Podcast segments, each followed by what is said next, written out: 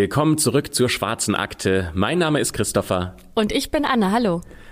Und wir sind heute besonders gut gelaunt. Nicht wegen dem Fall, über den wir heute sprechen, sondern weil heute unser Geburtstag ist. Yay! Also weder der von Anne noch der von mir, sondern der Geburtstag der Schwarzen Akte.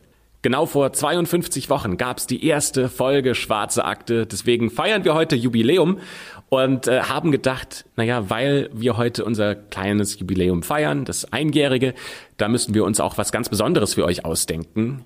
Deswegen berichten wir heute von einem Verbrechen, das weder grausam ist noch blutig. Ganz im Gegenteil, ähm, in dem Verbrechen, über das wir heute sprechen, stirbt nicht mal jemand in der Tatnacht. Es werden auch keine Unschuldigen verletzt. Also im ersten Moment klingt das alles so, als ob gar nichts passiert wäre. Trotzdem versprechen wir euch, dass ihr heute die volle Dosis Spannung erhaltet. Genau, bevor es aber losgeht mit dem Fall, habe ich zur Feier des Tages oder zur Feier des Geburtstags was Kleines vorbereitet, Christopher. Du weißt gar Oh. nicht, was jetzt kommt, ne? Nee, Genau, ich habe mal, äh, ich nennen wir es mal Fun Facts vorbereitet, die für euch, liebe Zuhörerinnen und Zuhörer, vielleicht auch ganz spannend sind. Und äh, wenn ihr gar keinen Bock darauf habt, dann äh, skippt einfach jetzt zwei Minuten vor, dann geht's direkt mit dem Fall los. Aber vielleicht habt ihr ja auch Lust auf, ähm, ich nenne sie mal kleine Randinfos. Und zwar erstmal, äh, finde ich, kann man ruhig mal hervorheben, dass wir es geschafft haben, jeden Dienstag eine Folge für euch zu veröffentlichen. Ohne Pause. Es gab keine Unterbrechung, keiner war krank. Ähm, ich glaube, da kann man auch schon mal ein bisschen stolz drauf sein, äh, dass wir das durchgezogen haben und auch weiterhin und Anne war werden. mindestens vier Wochen im Urlaub Äh, während ja. äh, der Aufnahme. Schön wär's, äh, schön wär's. Ganz so war es nicht, ähm, aber genau. Und das haben wir in diesem Podcast noch nie erzählt. Eigentlich sollte er gar nicht Schwarze Akte heißen. Stimmt, wir hatten uns nämlich eigentlich einen anderen Namen überlegt.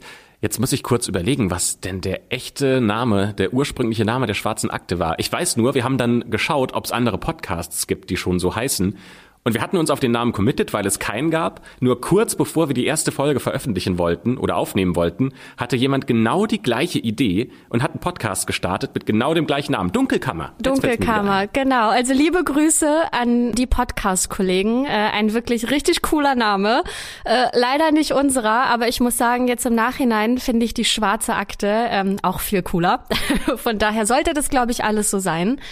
Und ähm, genau, was wir auch noch nie gesagt haben, was keiner weiß, ist, dass die ersten zwei Folgen, die wir jemals aufgenommen haben, niemals online gingen. Ähm, werden sie auch nicht. Also da braucht uns jetzt keiner schreiben.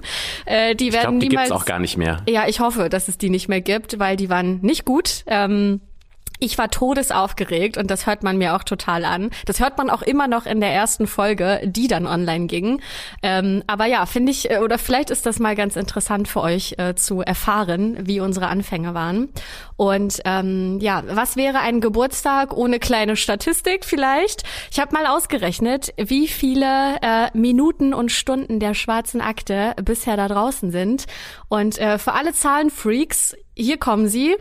Es gibt nämlich 2541 Minuten schwarze Akte. Ähm, zumindest sind das die letzten 51 Folgen.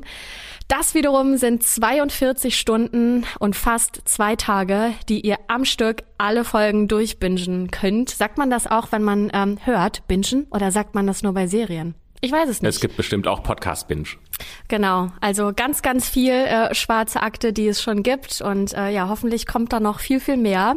Und äh, genau zum Abschluss vielleicht die Frage, Christopher, hast du einen, sagen wir mal vorsichtig, Lieblingsfall oder einen Fall, ähm, der dich besonders beschäftigt hat oder vielleicht auch nachhaltig noch beschäftigt hat? Also wenn ich meine Top 3 der Fälle sortieren müsste, jetzt ohne ähm, in, ins Detail zu gehen, äh, das Top 1, Top 2, Top 3, aber die drei, von denen ich sage, die sind äh, die, die mich am meisten bewegt haben, dann ist auf jeden Fall eine davon äh, die San und Chris, die im Dschungel verschwunden sind.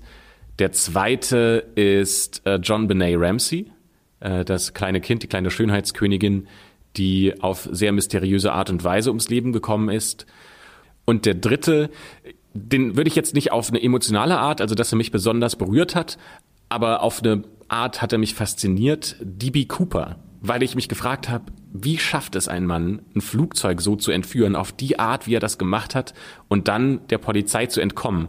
Ich schaue nämlich gerade auch Prison Break, bin wahrscheinlich wieder einer der Letzten, der diese Serie angefangen hat. Aber da gibt es auch eine Person, die DB Cooper sein soll und wo auf diesen Fall referenziert wird.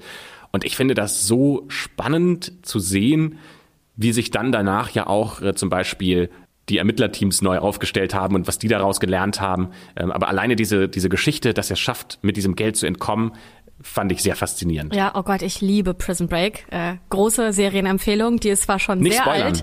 Nee, hier wird gar nichts gespoilert, aber äh, ja, fand ich auf jeden Fall auch super. Ähm, der Fall von Chris und Lisanne steht bei mir tatsächlich auch auf Platz eins, weil der so mysteriös ist und ähm, äh, ja, da es ja nach wie vor super viele Unklarheiten gibt. Und ähm, was mich auch lange beschäftigt hat, weil ich das super gruselig finde, ist das Fahrstuhlvideo von Eliza Lam, die im Cecil Hotel ähm, tot aufgefunden wurde. Also dieses, ich weiß nicht, wie oft ich das Video gesehen habe, aber das ist so gruselig, wenn man halt weiß, dass diese Person nur wenig später tot aufgefunden wurde. Ähm, und was mich auch lange beschäftigt hat, weil es der erste Fall war, den ich recherchiert habe und ähm, das halt besonders gut machen wollte, war der Fall von Sepp Quinn. War letztendlich nicht die erste Folge, die online ging, sondern Folge, ich weiß es gar nicht, drei, vier, fünf, irgendwie so. Es war eine der ersten Folgen. Ähm, also das hat mich auch lange beschäftigt, ähm, weil da auch super viel passiert ist und es ähm, ja merkwürdige Zusammenhänge gab. Ähm, und es ist fast ein bisschen unangenehm jetzt zu sagen, dass die ersten Fälle uns besonders beschäftigt haben, weil ihr die jetzt bestimmt noch mal nachhört ähm, und äh, mir das noch ein bisschen unangenehm ist, weil ich weiß, dass ich halt sehr aufgeregt war und noch etwas steif in der Aufnahme. Aber ähm, ja, sind für mich auch äh, mit einer der spannendsten Fälle, die wir aufgenommen haben. Wenn ich das nur noch dann aber zwischenrein äh, werfen darf, das ist eine der Dinge, ähm, die mich am meisten an der schwarzen Akte freuen. Nämlich, ich weiß noch, dass wir am Anfang zusammengesessen haben und darüber gesprochen haben, dass wir diesen Podcast machen könnten und dass du wirklich nicht sehr komfortabel dich dabei gefühlt hast, zu wissen, dass jetzt deine Stimme äh, von Hunderten, vielleicht sogar Tausenden Menschen gehört wird. Und äh, diese ganze Entwicklung zu, wie gut ich finde, dass du diesen Podcast jetzt machst, finde ich, freut mich Oh. wahnsinnig. Danke. Vielen Dank. Äh, Ich kann es ja nur an dich zurückgeben. Ich meine, du warst ja von Anfang an schon Profi äh, und hast da ja auch viel mehr Erfahrung gehabt, was man hört. Also, äh, oh Gott, jetzt loben wir uns selbst. Das ist total unsympathisch. Ähm, wir lassen das an der Stelle mal und freuen uns. ne, das kann man jetzt noch mal sagen. Wir sagen es oft, aber an der Stelle wirklich noch mal ein riesengroßes, fettes Dankeschön, dass ihr die schwarze Akte hört, dass ihr euren Freunden davon erzählt, eurer Familie, eure- euren Kollegen. Das ist wirklich, also das, wir sagen das nicht nur so, das freut uns richtig, richtig doll, ähm, dass so viele Leute Freude daran haben, uns zuzuhören und dass wir das hier weitermachen können. Weil ich glaube, ich spreche für uns beide. Es macht uns riesengroßen Spaß, diesen Podcast zu produzieren und äh, wir hoffen, dass wir das noch sehr lange machen können. Also vielen, vielen Dank an alle, äh, die den Play-Button drücken und die schwarze Akte hören. So, jetzt haben wir aber sehr viel äh, vorneweg gequatscht. Jetzt starten wir mal direkt mit dem besonderen Fall ähm, zum ersten Geburtstag der Schwarzen Akte und erzählen euch jetzt die Hintergründe eines Kunstraubs, ähm, der von vielen als der größte Kunstraub der Geschichte bezeichnet wird. Denn es geht heute um den Kunstraub von Boston. Und ähm, wir versprechen euch auf jeden Fall absolutes Mitfieberpotenzial. Und ähm, es hat sich folgendermaßen zugetragen. Zwei Männer sind in ein Museum eingebrochen und haben Kunstwerke in Millionenhöhe geklaut. Aber wie konnten die Täter das schaffen? Und was genau haben sie geklaut? Und vor allem, wie ist das Ganze ausgegangen? Freut euch auf ganz viele spannende Details eines wirklich genialen Plans. Aber dieser geniale Plan, der ist noch nicht alles, denn wir haben am Ende der Folge noch eine kleine Überraschung für euch. Ich sag mal so die Überraschung zum ersten Akte-Geburtstag, nämlich noch einen zweiten Fall, einen kleinen Bonusfall. Denn wer Lust hat, sich dann nach dem Kunstraub noch ein wenig zu gruseln, der ist dann herzlich eingeladen, mit uns in die Geschichte der Hexe von Hedgley Wood einzutauchen. Dieser Fall spielt Mitte des 20. Jahrhunderts. Dort finden vier Jungs in einem hohlen Baumstamm ein menschliches Skelett, doch die abgetrennte Hand von diesem Skelett, die liegt neben dem Baum begraben. Und die große Frage, die man sich stellt, ist das hier jetzt ein Zeichen eines Hexenrituals? Geht's hier tatsächlich um schwarze Magie? Das erzählen wir euch nach dem Kunstraub. Genau, wir gehen jetzt nämlich zuerst in die USA, wie gesagt nach Boston, in die Hauptstadt und gleichzeitig größte Stadt des Bundesstaats Massachusetts. Okay, ich war aufgeregt vorher das Wort zu sagen, aber es hat funktioniert beim ersten Mal, sehr gut. Ähm, Boston liegt im äh, nordöstlichen Teil der USA, direkt am Atlantischen Ozean und gehört zu einer der ältesten Städte in den USA. Äh, Boston ist damit also der perfekte Ort, um historische Gemälde auszustellen. Und hier gibt es Dutzende Museen, doch eins interessiert uns jetzt besonders, nämlich das Isabella Stewart Gardner Museum, das über 100 Jahre alt ist. Schaut euch mal an, wie das da drinnen aussieht. Das ist super schön. Klickt mal auf die Links in der Folgenbeschreibung.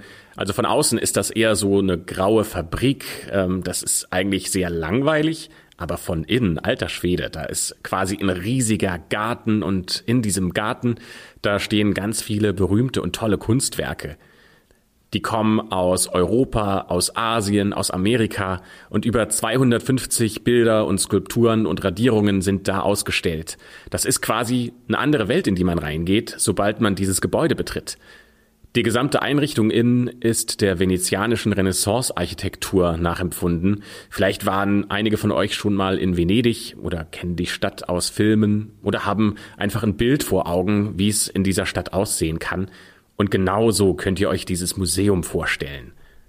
Ja, als ich mir den Innenhof zum ersten Mal angeschaut habe auf Fotos, da hatte ich direkt ein Wort im Kopf, das das eigentlich ganz gut beschreibt, nämlich pompös. Ähm, überrascht hat mich aber, wie grün dieser Innenhof ist. Und das hat mit den verschiedensten exotischen ähm, Gewächsen zu tun, die dort gepflanzt sind, ähm, warum das eben alles so hübsch grün ausschaut. Und von allen Seelen des Museums kann man dann in diesen Innenhof schauen. Die Gänge erstrecken sich über mehrere Etagen und sind von vielen Säulen flankiert, die wiederum dann Rundbögen bilden. Also so schaut das Ganze aus. Und im Zentrum befindet sich ein römisches Mosaik aus dem zweiten Jahrhundert, das das Haupt der Medusa darstellt. Das Ganze wird dann überdacht von einer Glaskuppel, ähm, die die ganze Szenerie in ein helles und freundliches Licht taucht. Also das schaut alles wirklich sehr prachtvoll und sehr hübsch aus. Die Dame, die dieses Museum leitet, heißt Anne Hawley. Und wenn man ihr zuhört, wie sie über dieses Museum spricht, dann kommt die nur ins Schwärmen. Die sagt, es ist eine so schöne Umgebung, dass man sich woanders wähnt. Und Anne Hawley sagt auch noch, jeder Saal ist anders gestaltet, hat also sein eigenes Thema. Das heißt, wir haben es hier heute nicht mit irgendeiner Kulisse zu tun, irgendeiner Straße in irgendeiner Stadt, sondern das hier ist wirklich ein sauschönes Museum mit wahnsinnig viel toller Kunst und einfach einem Ort, in dem man gerne eintauchen will. Ja, ihr wisst jetzt, wie ihr euch die Szenerie vorstellen könnt. Also, ne, wie ihr vielleicht durch die majestätischen Gänge im Kopf schreitet, ähm, erfüllt von dieser ganz besonderen Ruhe, die es nur in Museen zu finden gibt und wie ihr euch im niederländischen Saal langsam Rembrandts Selbstporträt anschaut und euch freut, dass ihr so ein Kunstwerk mal aus der Nähe anschauen könnt und so jeden einzelnen Pinselstrich erkennen könnt, den Rembrandts Hand vor knapp fünf Jahrhunderten gemalt hat. Und damit reisen wir zurück in das Jahr 1990. Genauer gesagt an einen Sonntagmorgen. Es ist der 18. März. Und äh, diejenigen, die der irischen Kultur besonders nahestehen, die wissen, das war in Boston der St. Patrick's Day. Schon den ganzen Samstag vorher gehen die Feierlichkeiten bis in die frühen Morgenstunden. Da wird getanzt, getrunken, gelacht. Hier in Boston findet dann die große Parade allerdings erst am Sonntag statt, weswegen sich die Aufmerksamkeit der Polizei eher auf den südöstlichen Teil der Stadt konzentriert, wo dann eben die ganzen Umzugswagen durchfahren werden. Das bedeutet im Umkehrschluss, das Gardner Museum hat gerade nicht so viel Aufmerksamkeit, denn das liegt im Nordwesten. In dieser Nacht halten zwei Männer Wache im Gardner Museum, und zwar Rick und Randy, 23 und 25 Jahre alt. Für Randy ist es sogar die erste Nachtschicht überhaupt und deswegen ist er auch total aufgeregt, wie es wohl so ist, alleine im dunklen Museum zu sein. Und immerhin ist es relativ ruhig, abgesehen von einem jungen Pärchen, das gerade durch die Seitenstraße torkelt. Der Typ trägt seine Freundin Huckepack und beide lachen laut und haben Spaß. Und dank der Videoüberwachung kann Randy das alles aus der Sicherheitszentrale genau beobachten. Er wollte in dieser Nacht eigentlich Posaune üben, ist dann aber kurzfristig für einen Kollegen eingesprungen. Also hat er das Instrument einfach mitgenommen und fragt sich gerade, wie diese Posaune wohl im leeren Museum klingen wird. Ah, wahrscheinlich total schön. Ähm, das sind gerade die Gedanken, die ihm durch den Kopf gehen. Was er zu diesem Zeitpunkt allerdings nicht ahnt, ist, dass zwei Männer das Museum schon seit einer Weile beobachten. Die sitzen in einem der Autos, die in einer Seitenstraße geparkt sind. Das betrunkene Pärchen läuft an denen vorbei, die bemerken die Männer und die werden sogar später über diese Situation als Augenzeugen aussagen müssen. Aber in diesem Moment erkennen die nur die Polizeiuniform der beiden und beschließen deswegen schnell das Weite zu suchen, sonst gibt's vielleicht noch Ärger wegen Alkohols oder die legen sich mit den Polizisten an und müssen eine Nacht im Knast verbringen. Das wollen die vermeiden. Die sind sich auch sehr sicher, dass das Polizisten sind, denn obwohl es dunkel ist, können sie sehr gut die Uniform der Bostoner Polizei erkennen. Das liegt zum einen auf dem markanten Logo auf der Schulter. Das sind gelbe, dicke Buchstaben auf einem dunkelblauen Hintergrund und das Ganze nochmal gelb umrandet. Also ganz klar, das sind Polizisten. Rick, der mit vollem Namen Richard Abbott heißt, übernimmt jetzt die erste Kontrollrunde. Das Sicherheitsprotokoll sieht vor, dass immer ein Wächter mit Taschenlampe und Walkie-Talkie auf Tour ist, während der andere in der Sicherheitszentrale wartet. Er ist zwar jünger als sein Kollege Randy, dafür ist er aber erfahrener. Er muss jetzt also alle Räume ablaufen und der Bewegungsmelder zeichnet seine Schritte ganz genau auf. Das muss ein ganz komisches Gefühl sein, nachts alleine in diesem Museum umherzulaufen. Vielleicht denkt ihr jetzt, das ist besonders gespenstisch, weil man so alleine ist zwischen all den Bildern und Statuen und es fühlt sich vielleicht so an, als ob die Statuen und die Gesichter auf den Leinwänden einem hinterher schauen. Aber die Wächter und Wächterinnen, die in dieser Netflix-Dokumentation, über die wir gesprochen haben, zu Wort gekommen sind, die sagen alle genau das Gegenteil. Die sagen eher, dieser Gang durch die Gemälde und äh, durch diese ganze Szenerie, der ist wunderschön. Und es gibt keine Besucher, die zwischen einem selbst und der Kunst stehen. Die sagen tatsächlich, dass die Nachtschicht ein absolutes Vergnügen ist. Das sagt zumindest ein ehemaliger Nachtwächter. Und er sagt auch weiter, man hat sich gefreut, dass man die ganze Nacht bleiben konnte. Zwar gibt dieser Nachtwächter auch zu, dass es ein bisschen gruselig war und dass man manchmal darauf gewartet hat, dass was passiert, aber er sagt auch, dass tatsächlich nie irgendwas passiert ist und das schon das größte Problem der Nachtwache war. Sagen wir mal, es war einfach ein bisschen zu langweilig. Bis zu jener Nacht. Rick dreht gerade seine Runde, alles ist relativ ruhig und er kontrolliert die Tür zum Seiteneingang. Er öffnet sie kurz und schließt sie wieder. Doch plötzlich ertönt wie aus dem Nichts Feueralarm. Rick erschreckt sich auch ziemlich heftig und rennt sofort zurück in die Sicherheitszentrale, um von dort aus nachzuschauen, wo genau Feuer ausgebrochen ist. Die Brandmeldeanlage zeigt Rauch in mehreren Räumen an, doch als Rick diese kontrollieren geht, da sieht er gar nichts Ungewöhnliches. Es muss sich also um einen Fehlalarm handeln, denkt er und schaltet deswegen die Anlage ab und gegen 1 Uhr morgens beendet er seine Tour und übergibt an Randy. Wir kennen das Sicherheitsprotokoll. Einer ist auf Tour, der andere muss in der Sicherheitszentrale sitzen. Und in diesem Moment ist das Rick. Sein Kollege ist noch keine 20 Minuten fort, als es am Seiteneingang klingelt. Um 1.24 Uhr nachts. Natürlich schaut Rick zuerst mal auf die Videoanlage und er stellt erstaunt fest, dass zwei Polizisten draußen vor der Tür stehen. Die beiden tragen eine Uniform und das sieht nach einem höchst offiziellen Besuch aus. Die beiden sagen dann durch die Klingelanlage Boston Police, we got a report of disturbance on the premises. Oder auf Deutsch, uns wurde hier ein Zwischenfall gemeldet. Die beiden Polizisten erklären, dass sie jetzt unbedingt ins Museum rein müssen. Ja, und da denkt äh, Rick natürlich als erstes sofort an die feiernden Leute vom St. Patrick's Day. Der denkt, äh, wahrscheinlich ist irgendeiner über den Zaun geklettert und befindet sich noch auf dem Gelände. Aber Rick hat selbst von keinem Vorfall gehört oder ihn mitbekommen. Aber er denkt natürlich, also wenn die Polizei jetzt vor der Tür steht, dann kann ich die auch nicht draußen stehen lassen. Deswegen bittet er die beiden Beamten nach innen und bringt sie ins Foyer. Um durch die Sicherheitsschleuse zu kommen, müssen die beiden Beamten jetzt zwei Türen passieren.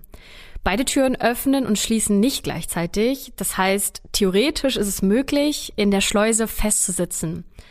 Aber Rick öffnet den Polizisten, wie gesagt, ohne zu zögern, auch die hintere Tür, die direkt ins Foyer führt. Dort befindet sich auch der Eingang zur Sicherheitszentrale. Von den Ausstellungsräumen ist das Foyer allerdings abgetrennt. Einer der Polizisten fragt Rick, ob sich noch andere Mitarbeiter im Gebäude befinden. Und Rick äh, weiß natürlich, dass sein Kollege noch da ist und ruft ihn erstmal herbei. Der Polizist, der gefragt hat, ist der größere der beiden und der schlankere Polizist. Der trägt eine runde Brille mit goldenem Drahtgestell und einen Schnurrbart, der irgendwie komisch aussieht, findet Rick. Als wäre der angeklebt und künstlich.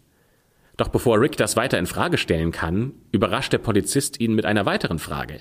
Er fragt, kenne ich Sie nicht irgendwoher? Und dann weiter, ich glaube, es liegt ein Haftbefehl gegen Sie vor. Kommen Sie bitte hinter dem Schreibtisch hervor. Völlig perplex gehorcht Rick und verlässt die Sicherheitszentrale und damit den einzigen Ort, von dem er aus externe Hilfe hätte anfordern können. Es gibt am Schreibtisch nämlich einen roten Knopf, mit dem man die Polizei alarmieren kann. Und ohne Zweifel werden die beiden Polizisten das gewusst haben. Rick muss jetzt die Hände an die Wand legen und bevor er es sich versieht, hat der Polizist ihm schon Handschellen umgelegt.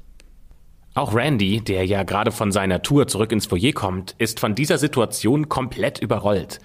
Er wird auch gefesselt, bevor der überhaupt realisieren kann, was da gerade passiert. Und kaum sind die beiden Wachmänner überwältigt, verkünden die Eindringlinge dann fast ja schon feierlich ihre wahren Absichten. Gentlemen, this is a robbery. Meine Herren, das ist ein Überfall. Die Einbrecher verfrachten Rick und Randy, und wir wollen das nochmal hervorheben. Für Randy ist das die erste Nachtschicht überhaupt. Die verfrachten die beiden in den Keller und binden ihnen mit Klebeband die Augen zu. Dann wickeln sie das Klebeband einmal um den Kopf. Das ist noch ein wichtiges Detail, über das wir nachher sprechen werden. Mit Rick und Randy hatten die Räuber offensichtlich ein leichtes Spiel, denn es hat nur elf Minuten gedauert, die beiden Wärter zu überwältigen und in den Keller zu bringen. Höchstwahrscheinlich haben die Täter den Dienstplan der Nachtwache gekannt und wussten ganz genau, worauf sie sich einzustellen haben. Dass dieser Einbruch ohne Insider-Informationen nur schwer zu realisieren gewesen wäre, wird auch noch im weiteren Verlauf der Nacht immer wieder deutlich. Denn die beiden Männer bewegen sich so sicher durch das Gebäude, als hätten sie Zugang zu den Lageplänen gehabt. Doch sie laufen nicht sofort los, sondern sie warten erstmal ab, ob nicht doch eventuell irgendwo ein Alarm ausgelöst wurde. Es ist 1.35 Uhr, als die Räuber den eigentlichen Beutezug beginnen. Das erste Ziel von den beiden ist das niederländische Zimmer. Und vielleicht erinnert ihr euch, es gibt in diesem ganzen Museum Bewegungsprotokolle, deswegen lässt sich im Nachhinein auch sehr gut rekonstruieren, welchen Weg die Räuber gegangen sind. Vorsichtig nähern sich die beiden jetzt erstmal dem ersten Gemälde. Und dann ertönt ein akustisches Signal. Doch die beiden Männer bleiben ruhig. Denn sie wissen, dass es diese Vorrichtung gibt, die zu neugierige Besucher davor warnen soll, wenn sie doch mal zu nah an ein Gemälde herantreten. Ohne große Probleme zertrümmern sie dann dieses Warngerät und der Zugang zu den Kunstwerken ist ihnen damit frei. Zuerst greifen sie zwei Gemälde von Rembrandt. Eins davon gehört zu den bedeutendsten Werken von Rembrandt. Das kommt aus dem Jahr 1633 und ist der Christus im Sturm auf dem See Genezareth. Und das andere ist das Porträt eines Ehepaars. Bei beiden Bildern zerstören sie erst das Schutzglas und dann schneiden sie die Gemälde mit einem scharfen Messer aus dem Rahmen raus. Ja, und das Porträt des Ehepaars hat auch eine ganz interessante Geschichte, die wir jetzt kurz äh, zwischenschieben. Denn zwischen dem Mann und der Frau auf dem Bild befindet sich eine Lücke. Und als man das Bild durchleuchtet hat, da konnte man ein Kind in dieser Lücke erkennen, das zwischen sie gemalt worden war. Ja, aber da es vermutlich gestorben ist und die Erinnerung zu schmerzhaft war, hat Rembrandt das Kind übermalt. So erklärt sich zumindest der Wachdienstleiter das verschwundene Kind. Und der hat schon sehr viel Zeit mit diesem Gemälde verbracht. Bei einem weiteren Rembrandt-Gemälde müssen die Räuber jedoch ihr Vorhaben abbrechen, denn das Selbstporträt mit gefiedertem Barett ist zu sperrig für den Transport, weil dieses Gemälde auf Holz gemalt wurde und nicht auf Leinwand. Zumindest ist das die bekannteste Theorie, warum dieses Selbstporträt zwar von der Wand genommen wurde, aber am Ende dann im Saal geblieben ist. Es gibt noch eine andere Theorie, nämlich, dass die Räuber dieses Bild einfach vergessen haben, weil sie es mit dem Rücken nach vorne an die Wand gelehnt haben und von weitem sah es dann einfach aus wie ein leerer Rahmen. Deswegen haben sie dieses Bild einfach übersehen. Neben den Gemälden haben die zwei Männer auch noch ein Kuh erbeutet. Das ist ein chinesisches ähm, rituelles Bronzegefäß aus dem 11. oder 12. Jahrhundert vor Christus. Und das sieht aus wie so ein hoher, schlanker Kelch, der nach oben hin wie ein Trichter breiter wird und ist eines der ältesten der gestohlenen Kunstwerke. Die Räuber ziehen weiter in den kleinen Saal, dann ins blaue Zimmer und nehmen dort insgesamt 13 Kunstwerke mit. Unter anderem das Ölgemälde Der Journalist von Manet, fünf weitere Gemälde von Degas, einen napoleonischen Fahnenadler aus dem 19. Jahrhundert und das Gemälde Das Konzert von Jan Vermeer aus dem Jahr 1665. Dieses Bild gilt als das wertvollste jemals gestohlene Kunstwerk überhaupt, zumindest zu diesem Zeitpunkt. Im Jahr 2015 wurde sein Wert auf 250 Millionen Dollar geschätzt. Nur um das mal in eine Relation zu setzen, nur dieses Bild macht schon die Hälfte des gesamten wirtschaftlichen Schadens aus, den dieser Raubüberfall verursacht hat. Vielleicht sagt euch der Name Vermeer nicht direkt etwas, ähm, aber ihr kennt bestimmt eins seiner bekanntesten Werke, nämlich das Mädchen mit dem Perlenohrring. Das hat mit Sicherheit jeder schon mal gesehen. Insgesamt schätzt das FBI den Gesamtschaden auf mindestens 500 Millionen Dollar ein. Nach heutigem Stand wären das also 415 Millionen Euro. Das ist echt unfassbar viel. Ja, anschließend machen die Räuber dann was Ungewöhnliches, denn sie schauen im Keller nach bei den beiden Wachmännern und wollen sich versichern, dass alles in Ordnung ist. Danach nehmen sie die Bänder der Videoüberwachung mit sich, genauso wie die automatisch ausgedruckten Protokolle der Bewegungsmelder. Dabei ahnen sie jedoch nicht, dass die Bewegungsprotokolle auch auf einer Festplatte gespeichert werden. Und nur dank dieser Festplatte können wir heute den genauen Verlauf des Streifzugs nachvollziehen. Die beiden Männer fliehen dann mit ihrer Beute durch den Seiteneingang, durch den sie auch gekommen sind. Und insgesamt dauert der Raub vom Eintritt der Täter ins Foyer bis zum Verlassen durch die Seitentür 81 Minuten. 81 Minuten, das ist für einen Raubüberfall, bei dem sich vielleicht schon 10 Minuten anfühlen müssen wie eine Ewigkeit, extrem lange. Ich meine, immerhin müssen die Diebe ja davon ausgehen, dass jeden Moment die Polizei vorbeikommen könnte, weil vielleicht doch irgendjemand was Seltsames bemerkt hat. Irgendwo haben sie vielleicht ein komisches Geräusch verursacht. Oder sie haben vielleicht irgendwo mal das Licht angeschaltet, was jemand von außen bemerken könnte. Die beiden Männer müssen da Nerven aus Stahl gehabt haben. Das zeigt sich auch bei einer Rembrandt-Radierung, die die beiden geklaut haben. Denn diese Radierung, die ist ungefähr so groß wie eine Briefmarke. Und auch der Rahmen, der ist nicht wirklich größer. Dementsprechend hätten sie einfach diese Radierung nehmen können, sich in eine Tasche stecken können und schnell weiter zum nächsten äh, Bild gehen können. Aber das haben sie nicht gemacht. Stattdessen haben sie sich noch die Zeit genommen und diese Radierung aus dem Rahmen rausgelöst. Am nächsten Morgen, es ist circa halb acht, möchte sich Karen St. Gregory zum Dienst melden und ihre Kollegen von der Nachtschicht ablösen. Für sie ist es zunächst ein ganz normaler Sonntagmorgen. Und sie klingelt und wartet darauf, dass man sie einlässt, doch es passiert nichts. Und das ist noch nie vorgekommen. Das heißt, sie wartet da erstmal eine Weile und ruft dann den Sicherheitschef an, der sie durch die Hintertür ins Gebäude lässt. In dem Moment, in dem die beiden das Gebäude betreten, wissen sie schon, dass irgendwas nicht stimmt. Die Kameras sind weggedreht, eine Tür ist aufgebrochen, ein Rahmen liegt herum und an der Wand lehnt ein Brecheisen. Sofort drückt der Chef Karen das Eisen in die Hand und sie fangen an, sich umzuschauen. Karen braucht einen Moment, um zu verstehen, dass sie sich im Notfall mit diesem Eisen verteidigen soll. Sie muss sofort daran denken, dass sich unter dem Gebäude Tunnel befinden, und sie denkt sich panisch, wenn wir eine Leiche finden, dann werden die in diesen Tunneln sein. Der Sicherheitschef ruft dann die Polizei an, doch alles, was er rausbringen kann, ist, ich rufe aus dem Gardner Museum an. Wir haben große Probleme. Wir haben große Probleme. Das Gebäude wird dann von oben bis unten durchsucht und der Anblick, der sich ihnen beim Betreten der Ausstellung bietet, den wird Karen nie wieder vergessen, wie sie im Interview erzählt. Selbst heute, mehr als 30 Jahre später, träumt sie noch von dem Museum, obwohl sie dort schon längst nicht mehr arbeitet. Zwei leere goldene Rahmen liegen achtlos hingeworfen auf dem Boden und der eine lehnt noch auf dem anderen. Ein dritter Rahmen befindet sich einige Meter entfernt ebenfalls auf dem Boden. Überall sind Glassplitter, die Wände wirken seltsam leer, und Karen ist diese großen Lücken nicht gewohnt, die sich auf der türkis gemusterten Tapete abzeichnen. Das gelbe Absperrband der Polizei wurde provisorisch von dem Tisch in der Ecke zur Tür gelegt, und niemand darf einen Schritt über diese Linie machen, bis nicht alle Spuren gesichert sind. Ihr Mund ist trocken und ihr Verstand will immer noch nicht so richtig begreifen, was ihre Augen gerade sehen. Die wunderschöne Kunst. Diese wunderschönen Gemälde, die sie Nacht für Nacht betrachtet hat, die sind einfach weg. Am wenigsten akzeptieren kann sie, dass der Vermehr weg ist, denn von diesem Künstler gibt es nur zwischen 33 und 35 Gemälden und vor allem das Gemälde Das Konzert war ihr Lieblingsstück.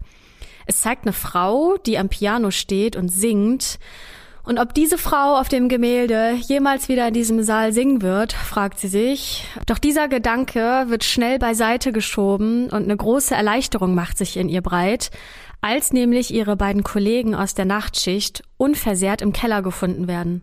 Tatsächlich hängen die leeren Rahmen der gestohlenen Gemälde noch heute an ihren Plätzen. Isabella Stewart Gardner, die Kunstsammlerin, die dieses Museum nämlich erbaut hat, hat nämlich ein ganz spezielles Testament hinterlassen, in dem drin steht, dass nichts an der Sammlung dauerhaft verändert werden darf, sonst muss die gesamte Ausstellung in Paris versteigert werden und der Erlös geht an die Harvard University. Es darf also weder was dazugekauft werden, noch etwas verkauft werden. Bis heute hat sich daran nichts geändert, obwohl Isabella seit 1924 verstorben ist. Warum das Isabella so festgelegt hat, das weiß niemand. Die Polizei geht davon aus, dass die Täter versuchen, ihre Beute aus dem Bundesstaat hinauszuschaffen. Deswegen wird das FBI eingeschaltet. Aber das hat für Kunstraub gar keine Spezialisten. Beim FBI gibt es einen Agenten für Entführungen, Banküberfälle, Flüchtige und Gewaltverbrechen. Der heißt Tom Bragg und der ist eine der Personen, die als erstes am Tatort ankommen. Der erkennt sofort, dass die Täter genau gewusst haben, was sie tun und der bespricht sich mit seinen Vorgesetzten. Ja, auf wen wollen sie sich jetzt fokussieren? Wo könnten die Bilder sein? Finden wir die vielleicht noch? Er hat nur kurz Zeit, um mit den Wachen zu sprechen, denn die werden in diesem Moment von jemand anderem im Konferenzraum befragt. Vieles weist darauf hin, dass die Räuber einen ganz genauen Plan hatten und wussten, welche Kunstwerke sie stehlen wollen. Man bricht schließlich nicht einfach mal so spontan in ein Museum ein und nimmt dann irgendwas mit, was einem vor die Füße fällt. Doch es lässt sich keine klare Linie erkennen. Warum haben Sie kostbare Zeit mit einem Fahnadler verschwendet, der im Vergleich zu allen anderen Gegenständen eher wertlos ist? Oder auch das Bronzegefäß. Das ist zwar alt, aber ja gar nicht so wertvoll wie die anderen Kunstwerke. Die Frage, die sich stellt, ist, wollten Sie damit vielleicht nur ablenken? Und dann gibt's da ja noch die Rembrandt-Radierung, über die wir ja bereits schon gesprochen haben. Das müsst ihr euch mal vorstellen. Die führen da gerade den größten Raub der Geschichte aus und die hatten ja jetzt nicht Unmengen an Zeit, weil die ja auch davon ausgehen müssen, dass jeden Moment die Polizei kommt. Und jetzt wollen die ihre Zeit damit verschwenden, eine Radierung aus dem Rahmen zu entfernen, die sie sich auch einfach so in die Tasche stecken könnten? Na, irgendwie eine komische Situation, muss man schon ehrlich sagen. Der forensische Fotograf des FBIs, John Green, hat auch Zweifel an der Professionalität der beiden Täter, denn er sagt in der Netflix-Doku, wenn das ernsthafte Kriminelle waren, Warum haben sie die Wachen nicht umgebracht? Tote reden nicht. Und war den Räubern nicht bewusst, dass sie die Gemälde ja auch ein Stück weit zerstören, wenn sie die aus dem Rahmen schneiden? Es gibt einen Restaurator, der ebenfalls zu den Ermittlungen hinzugezogen wird, und der sagt, eine Leinwand ist nicht wie ein Blatt Papier, man kann sie nicht ausschneiden und zusammenrollen, das wäre sehr zeitaufwendig und auch sehr schwierig. Anne, die Museumsleiterin, die fragt sich, ich verstehe nicht, wie man Kunst so behandeln kann, selbst wenn man sie stiehlt. Sie hat die Leitung erst vor sechs Monaten übernommen und eigentlich gibt es noch genügend andere Baustellen, um die sie sich im Museum kümmern muss. Zum Beispiel ist einmal ein Abwasserrohr geplatzt und das Wasser ist in einen der Säle reingelaufen und eine Klimaanlage gibt's in dem Gebäude auch nicht. Ja, für sie fühlt es sich so an, als hätte sie einen Todesfall in der Familie gehabt. Denn die Ausstellung war für alles versichert, außer für Diebstahl. Denn niemand hat auch nur geahnt, ähm, dass dieses Museum womöglich mal ausgeraubt werden kann. Das hat sich niemand vorstellen können und deswegen wurde das nicht mitversichert. Die Presse kennt keine Gnade, das könnt ihr euch vielleicht vorstellen. Und die Journalisten und Journalistinnen wollen wirklich alles wissen. Vor laufenden Kameras wirkt Anne einfach nur müde und überfordert. Und die Ränder unter ihren Augen, die sind wirklich tief und sprechen Bände. Doch wie soll sie überhaupt irgendwas wissen? Sie ist ja quasi gerade selbst erst an den Tatort gekommen und hat keine Ahnung, was sich hier abgespielt hat. Das FBI will unbedingt, dass eine Belohnung ausgesetzt wird, und zusammen mit zwei großen Auktionshäusern kann das auch tatsächlich umgesetzt werden. Es gibt eine Million Dollar für Hinweise, die zur Wiederbeschaffung der Beute führen. Kaum wird das bekannt, überflutet eine Welle von Anrufern das Museum, die sogar das ganze Telefonsystem des Museums zusammenbrechen lassen. Aber es gehen nicht nur Hinweise bei Anne und ihren Kollegen ein, sie erhalten auch ganz viele Raub- und Morddrohungen. Diese Tat polarisiert so hart, sie bewegt und erzürnt so viele Menschen. Das bewegt viele Menschen und macht sie auch extrem wütend. Denn ganz viele Menschen fragen sich, wie konnte sowas passieren? Das FBI und die lokale Polizei haben jetzt alle Hände voll zu tun, doch die Zusammenarbeit gestaltet sich eher als schwierig. Denn beide Seiten sind nicht wirklich überzeugt von der Herangehensweise der anderen Seite. Das FBI beschwert sich beispielsweise, dass die Bostoner Polizei den Tatort beim Betreten durcheinander gebracht hat, bevor sie die Spuren vernünftig gesichert haben. Zum Beispiel hat die Polizei das Klebeband, mit dem die beiden Wachleute gefesselt waren, einfach zusammengeknüllt und in die Ecke geworfen. Der lokalen Polizei wiederum gefällt es natürlich nicht, dass das FBI kommt, die die Ermittlung dann sofort an sich reißen möchte und von da an Stillschweigen über die Ermittlungsfortschritte bewahrt. Auch wenn sich die Zusammenarbeit schwer gestaltet, so ist sie doch aber nötig und das einzig vernünftige Vorgehen in dieser Geschichte. Je mehr Köpfe sich daran beteiligen, desto schneller entdecken sie wahrscheinlich die lang ersehnte heiße Spur und sogar die Staats- und Bundespolizei werden eingeschaltet. Wir müssen hier die Polizei allerdings auch in Schutz nehmen. Damals haben DNA-Nachweise noch nicht so eine große Rolle gespielt, wie das heute der Fall wäre. Deswegen hat man auch nicht sofort daran gedacht, Hautschuppen oder Haare zu sichern.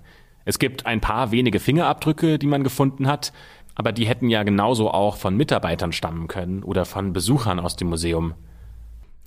Also fassen wir nochmal die wichtigsten Fakten zusammen. Wir wissen nicht viel von den Tätern. Einer ist etwas größer und schlanker, der andere kleiner und rundlicher.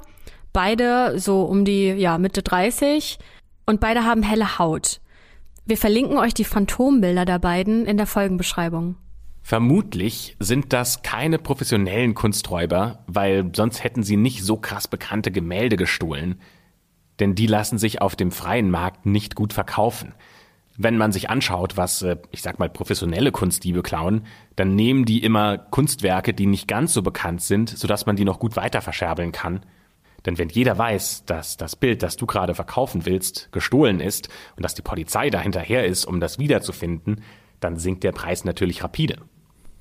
Gleichzeitig haben die Männer aber sehr wertvolle Gemälde hängen lassen, zum Beispiel von Botticelli oder Michelangelo. Und das deutet ja schon darauf hin, dass es sich nicht um Kunstkenner handeln kann, und für diese Theorie spricht auch die Art und Weise, wie die beiden Männer die Gemälde aus ihren Rahmen geschnitten und sie damit ja auch ein Stück weit zerstört haben.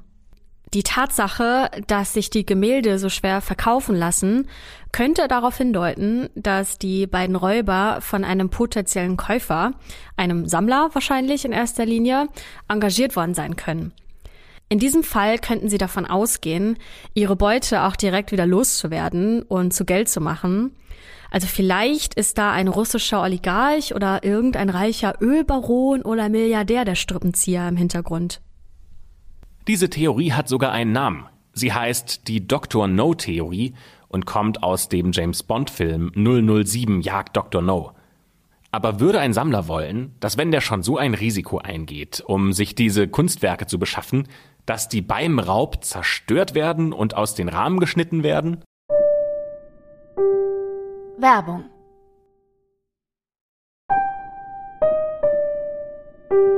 Werbung Ende. Also nehmen wir mal an, die Täter ähm, wären wirklich von einem Auftraggeber bezahlt worden, die Gemälde zu, äh, zu stehlen, dann hätten sie die Belohnung, die ja in Millionenhöhe ausgesetzt war, doch auch aus der Reserve locken können. Sie hätten den Auftraggeber dann also ja verraten können und sich dann die Kohle einstecken, ähm, wenn der primäre Anreiz Geld war und nicht die Kunst selbst. Und ähm, ja, das sieht auch ein Vertreter von Scotland Yard so, der ebenfalls zu den Ermittlungen hinzugezogen wurde. Es sei denn, die Räuber hatten Angst vor dem Auftraggeber, dass der ihnen irgendwas antun könnte, wenn es dann doch ungemütlich wird oder sie ihn verraten würden. Und das Ganze erinnert so ein bisschen an den Vorfall in der saudischen Botschaft, in der ein Journalist ermordet wurde, der sich mal kritisch über den saudi-arabischen Kronprinzen beschwert hat. Oder es gibt noch eine andere Theorie. Vielleicht wussten ja die Diebe von dem Testament und das waren Gönner der Harvard University und die wussten, sobald sie die Sammlung durcheinander bringen, könnte es vielleicht zu einer Situation führen, in der die ganze Sammlung versteigert werden muss und das Geld geht dann eben nach Harvard. Ja, beim Bostoner Kunstraub seht ihr vielleicht schon, dass das Ermittlerteam ähm, nicht unbedingt viele ähm, handfeste Anhaltspunkte hat und eher viel spekuliert wird. Also beginnen sie, statt nach den Personen, jetzt nach den Kunstwerken zu suchen. Und dabei ermitteln sie verdeckt und versuchen, ähm, die Täter aus der Reserve zu locken, indem sie sich selbst als Kunstinteressierte ausgeben, die die gestohlenen Gemälde auf dem Schwarzmarkt kaufen wollen. Im Fachjargon redet man dabei von einer Sting Operation. Und dabei versucht der verdeckte Ermittler, den Verdächtigen zu einer kriminellen Handlung zu animieren, um so Beweise gegen ihn zu sammeln. In Deutschland ist das gesetzlich verboten, eine Person auf diese Art zu einer Straftat anzustiften. Doch der Fall spielt ja in den USA und dort ist diese Art der Operation legal. Wir haben ja schon angesprochen, die Täter müssen auf jeden Fall Insiderwissen gehabt haben, denn ohne dieses Wissen wäre der ganze Raub in der Form gar nicht machbar gewesen. Zum einen ist da die Tatsache, dass die Einbrecher wussten, dass der Alarm angeht, sobald sie sich zu nah an eins der Gemälde ranwagen. Von dem haben sie sich ja gar nicht erschrecken lassen, sondern die haben den ganz schnell funktionsunfähig gemacht. Außerdem haben sie eine Geheimtür gefunden, die vom niederländischen Saal aus nach unten führt. Diese Geheimtür ist eigentlich gut versteckt hinter einer Tapete, also irgendjemand muss ihnen davon erzählt haben. Ganze 81 Minuten halten die Räuber es ja in dem Museum aus. Und die Frage ist, hatten Sie Gewissheit, dass in dieser Zeit niemand kommt? Ähm, zudem stahlen die beiden Männer ja die Videokassetten mit den Aufzeichnungen und die Protokolle der Bewegungsmelder. Aber wie hätten Sie ohne einen Insider wissen können, wo sich diese Bänder befinden? Seltsam ist auch, dass der größte Teil der Kunstwerke aus dem niederländischen Saal gestohlen wurde und aus dem blauen Saal nur ein Gemälde. Und dort wurde auch nur die Bewegung von einer Person aufgezeichnet, und zwar von Rick, als er gerade seinen Rundgang machte. Die Ermittler stellen sich die Frage, könnte vielleicht Rick einer der Komplizen sein? Er ist ein junger Mann mit braunen Locken, die ihm bis über die Schultern reichen. Der feiert gerne, der macht gern Musik, der spielt selbst in einer Band. Der hat vor ein paar Monaten sein Medizinstudium abgebrochen und er hat sich schon mal was zu Schulden kommen lassen. Der hat nämlich nur wenige Monate vorher an Silvester vollkommen bekifft das Museum für seine Freunde aufgemacht und dann haben die da gemeinsam drin Silvester gefeiert. Einen Tag vor dem Raub hat er noch seinen Job gekündigt, um sich ganz auf seine Band konzentrieren zu können. Ein ehemaliger Investigativjournalist, der ein ganzes Buch über den Raub geschrieben hat, meint dazu, es ist unfassbar, dass die Sicherheit dieses Palastes mit all seinen Kunstwerken in den Händen einer so nachlässigen Person lag. Doch macht Rick das direkt zum Täter? Es gibt einige Punkte, die dafür sprechen, dass er einer der Komplizen sein könnte. Nicht nur, dass er als letzter im blauen Saal war, sondern auch der Rahmen eines Gemäldes wurde auf dem Stuhl des Sicherheitschefs zurückgelassen, und das deuten die Ermittler als Provokation gegen den. Es ist ein offenes Geheimnis, dass Rick Schwierigkeiten mit dem Sicherheitschef hatte. Außerdem hat er kurz vor dem Einbruch die Seitentür geöffnet, was im Sicherheitsprotokoll so nicht vorgesehen ist. Das hat auch kein anderer von Ricks Kollegen jemals vorher getan, wobei Rick selbst behauptet, das hat er ständig gemacht. In der Tat hatten er und andere Mitarbeiter sich häufig über das mangelhafte Sicherheitssystem des Museums beschwert. Auch wenn der Bewegungsmelder in der Nacht fehlerfrei funktionierte, so waren die Sensoren nicht flächendeckend über die ganze Ausstellung verteilt. Es war damals nicht möglich, überall im Museum Kabel zu verlegen, weil die Technik einfach noch nicht so weit war und noch nicht vorhanden war. Von den 81 Minuten, die die Diebe im Inneren waren, wurden 48 Minuten lang keine Bewegung registriert. Das heißt, nur weil Rick als einziger im blauen Saal gemeldet wurde, heißt das aber noch nicht, dass nicht auch andere dort gewesen sein könnten. Rick sagt, er weiß gar nicht, woher die Täter ihre Infos über das Sicherheitssystem haben, aber er gibt zu, dass es vielleicht möglicherweise passiert ist, dass er bei einem seiner Konzertabende, bei einem Bier und noch einem Joint vielleicht mal was ausgeplappert hat, was das Museum so an Sicherheit zu bieten hat. Zum Beispiel, dass es in der Sicherheitszentrale nur eine Verbindung nach außen gibt, nämlich den Alarmknopf, mit dem die Polizei gerufen werden kann. Aber wer sagt, dass Rick der Einzige ist, der irgendwas ausgeplaudert hat? Das könnte ja tatsächlich jeder von diesem Sicherheitspersonal gewesen sein. Denn jeder von denen wusste ja am Ende des Tages Bescheid. Es gibt also keine handfesten Beweise, die Rick belasten könnten.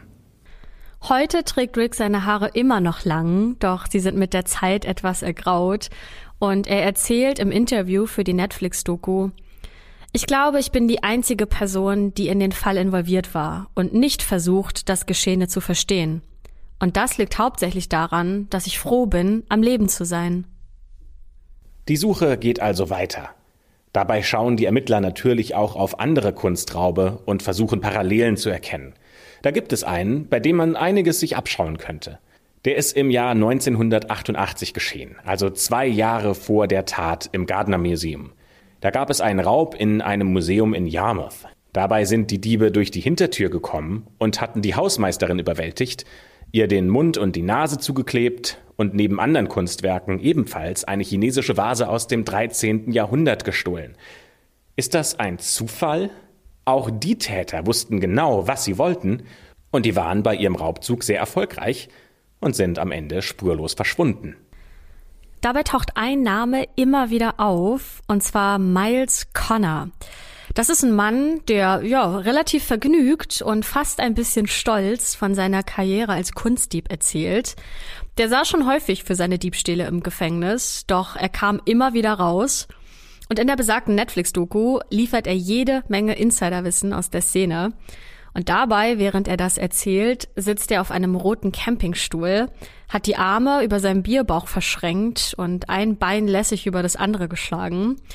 Sein Haar ist weiß und licht und unter den Augen ruhen dicke Tränensäcke. Miles erklärt, dass es unter Kunstdieben allgemein bekannt ist, wie schlecht das Sicherheitssystem im Gardner Museum funktioniert. Für ihn war es einfach nur eine Frage der Zeit, bis jemand die Gelegenheit ergreifen will. Und ihr müsst wissen, dass Miles ein ganz spezieller Mensch ist. Sein Anwalt, Martin Leppo, der erinnert sich gut an die erste Begegnung mit ihm. Er traf ihn auf der Straße, als Miles einen jungen Puma oder Berglöwen an der Leine führte. Und das charakterisiert den Mann aus Massachusetts wohl ziemlich gut, der bei den Behörden als legendärer Gesetzloser bekannt ist. Ein professioneller Kunstdieb, dazu ein Musiker, der fit an der Gitarre ist und eigene Shows spielt, bei denen er auch gerne singt. Miles sagt, manche Leute halten mich für den größten Kunstdieb in diesem Land, weil ich eine Reihe von Museen ausgeraubt habe. Und das sagt er auch nicht ohne Stolz. Er behauptet, insgesamt hat er mehr als zehn Museen ausgeraubt. 1975 stahl Miles einen Rembrandt aus dem Museum of Fine Arts und sein Anwalt hat Miles Karriere ganz genau verfolgt, Karriere in Anführungsstrichen. Und noch heute sagt er über ihn, Miles war ein Räuber, ein Dieb, ein Mörder. Er lieferte sich sogar Schießereien mit der Polizei, wurde drei bis fünfmal angeschossen und ohne Narkose operiert. Miles behauptet, über 30 Kunstraube durchgeführt zu haben. Die Behörden wüssten wohl nur von sehr wenigen.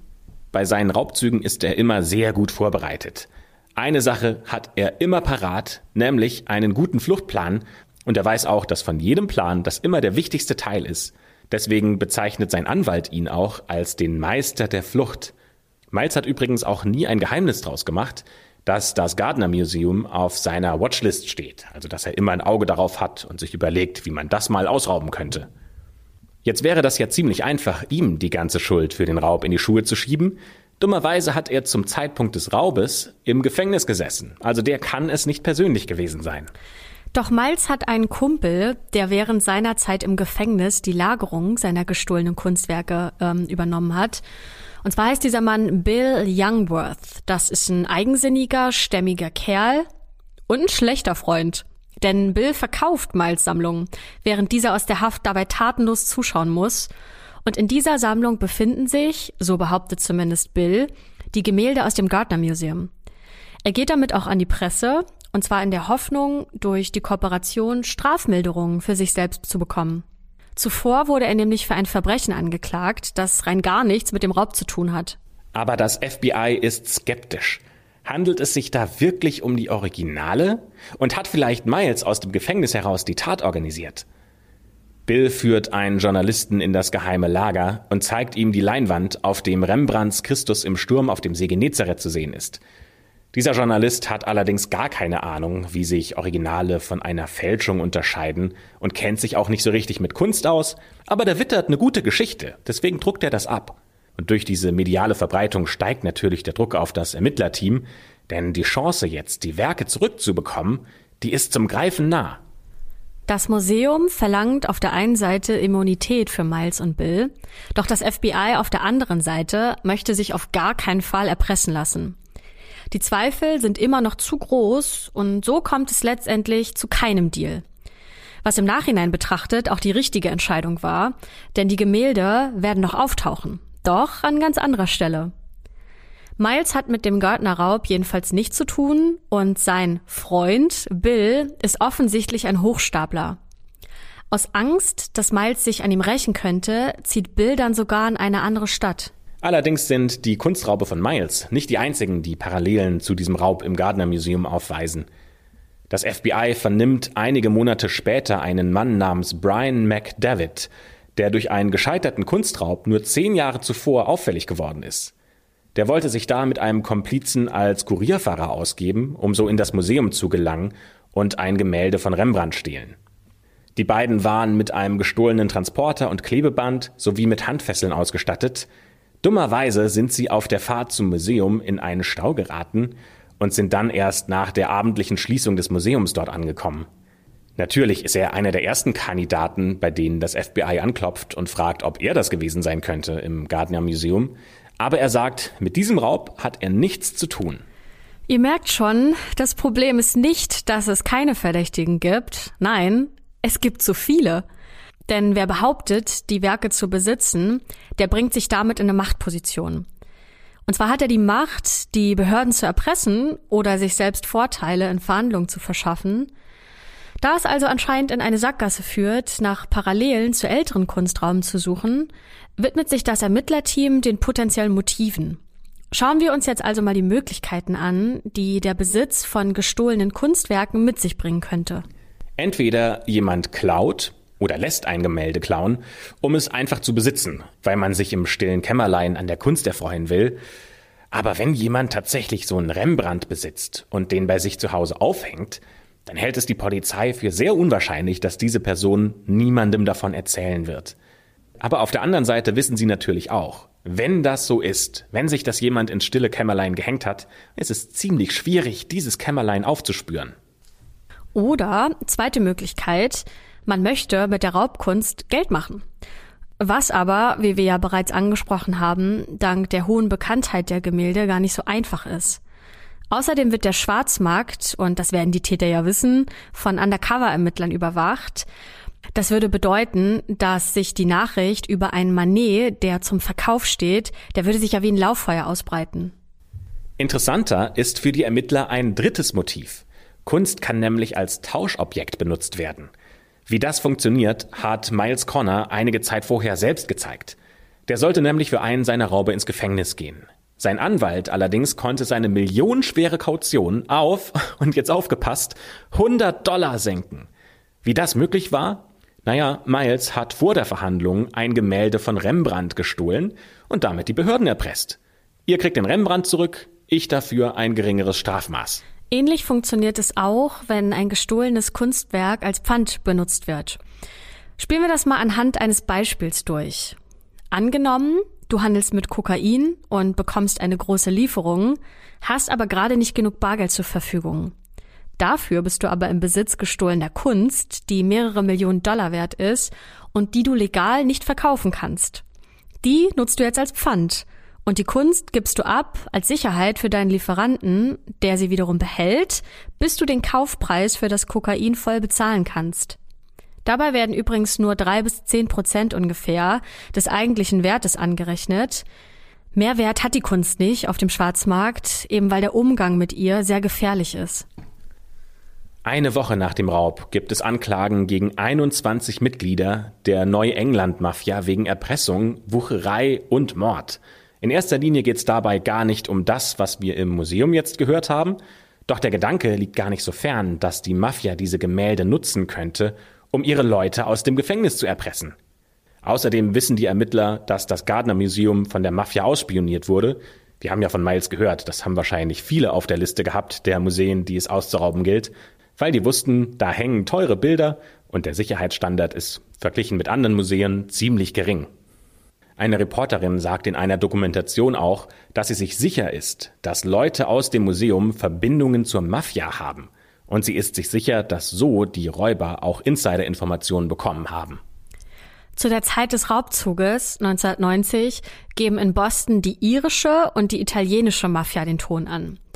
Es gibt verschworene Gruppen Berufskrimineller, die lieber sterben würden, als einander zu verraten. Banküberfälle stehen auf der Tagesordnung und die Polizei hat alle Hände voll zu tun. Die Frage ist, könnten die jetzt involviert sein? Schauen wir uns zunächst mal die irische Mafia an. Auch bei denen ist der Verdacht gerechtfertigt, dass sie Kunst für Verhandlungen mit den Behörden geklaut haben. James Bulger, von allen wegen seinen weißen Haaren nur Whitey genannt, gilt als einer der mächtigsten Verbrecher Bostons und ist einer der zehn meistgesuchten Schwerverbrecher der FBI. Obwohl der untergetaucht ist, hat der die Stadt noch fest im Griff. Wenn sich die Kunstwerke wirklich in seinem Besitz befinden, dann könnte der in einer wirklich guten Verhandlungsposition sein, sollte er vielleicht eines Tages doch mal geschnappt werden. Whitey ist der Boss der irischstämmigen Winter Hill Gang und ganz und gar nicht begeistert, dass plötzlich in seinem Gebiet ein solcher Raub ohne seine Genehmigung ausgeübt wurde. Er verlangt von den Tätern eine anteilige Zahlung, die er jedoch nicht erhält. Viele Jahre später wird Whitey im Alter von 89 Jahren in einem Hochsicherheitsgefängnis von zwei anderen Häftlingen zu Tode geprügelt. Dann schauen wir uns jetzt die italienische Mafia an. Zu ihr gehören die 21 Mitglieder, die eine Woche nach dem Raub für Verbrechen verhaftet wurden, die nicht mit dem Kunstraub in Zusammenhang standen. Und zur Erinnerung, die italienische Mafia ist auch die, die das Gardner Museum ausspioniert hat. Sie steht schon lange im Visier der Polizei, die sich vorgenommen hat, diese endlich ein für alle Mal auszuheben. Die Behörden schaffen es sogar, wichtige Geldquellen der Mafia versiegen zu lassen. Deswegen werden viele Mafia-Mitglieder unzufrieden. Insgesamt steht in dieser Zeit die organisierte Kriminalität, also Ende der 80er Jahre, durch das harte Eingreifen der Polizei vor einem Wandel. Dass jemand in dieser Zeit auf die Idee kommen könnte, das Gardner Museum auszurauben, das gilt als nicht unwahrscheinlich. Und es gibt auch einige Beweise, die darauf hindeuten. Die Hierarchien und Strukturen innerhalb der Mafia sind streng und sehr komplex organisiert. Die italienische Mafia besteht aus verschiedenen Organisationen und Gruppen, die in wiederum verschiedenen Religionen mächtige Imperien aufgebaut haben. Die Basis der Mafia bilden die Clans, an deren Spitze immer ein einzelner Anführer steht. Und oft gibt es innerhalb eines Clans Streitigkeiten, wer mit diesem Posten beehrt werden darf. Die Konflikte werden dann, wie so vieles innerhalb der Mafia, auf Leben und Tod ausgetragen. Zu diesen Clans gehören dann Mitglieder von Familien, die jeweils für ein bestimmtes Gebiet verantwortlich sind. Es gibt also auch innerhalb einer Familie einen Anführer, der zum Beispiel Konflikte löst oder Geld eintreibt, aber in der Gesamthierarchie relativ weit unten steht. Also sowas wie ein Laufbursche. Und wer einmal einen Clan betritt, der tut das für sein ganzes Leben. Und wer Informationen an Behörden durchsickern lässt, der stirbt. Ein Menschenleben in diesen Mafiastrukturen zählt nichts im Vergleich zu der Loyalität, die von den Mitgliedern erwartet wird. Neue Mitglieder müssen sich dann erstmal einer Art Taufe unterziehen, bei der zum Beispiel Heiligenbilder verbrannt werden. Und das hat eine hohe Symbolkraft. So wenig, wie sich die Ikone wiederherstellen lässt, nachdem sie zur Asche verfallen ist, so wenig kann der frisch getaufte Mafiosi jemals wieder zurück in sein bürgerliches Leben kehren. Für ein Verbrechen wie ein so großer Kunstraub müssen die Vertrauensstrukturen bestehen, auf die sich alle Beteiligten dann verlassen können. Für die Polizei ist es schwierig, diesen Schweigekodex zu knacken. Doch sie schafft es, dass diese harte Mafiaschale langsam Risse bekommt. Es gibt nämlich einen großen Coup, der den Ermittlern äh, gelingt. Die können nämlich erfolgreich ein Zimmer verwanzen, in dem so eine Einspürung neuer Mitglieder stattfindet. Und auch undercover schaffen sie es, Leute einzuschleusen. Und tatsächlich tauchen dann einige Gemälde bei einzelnen Gangmitgliedern auf und verschwinden aber kurz darauf wieder. Also dass die italienische Mafia irgendwas mit dem Raub zu tun hat, das scheint als sicher. Nur wer genau in der Tatnacht das Museum ausgeraubt hat, tja, das ist immer noch die große Frage. Werbung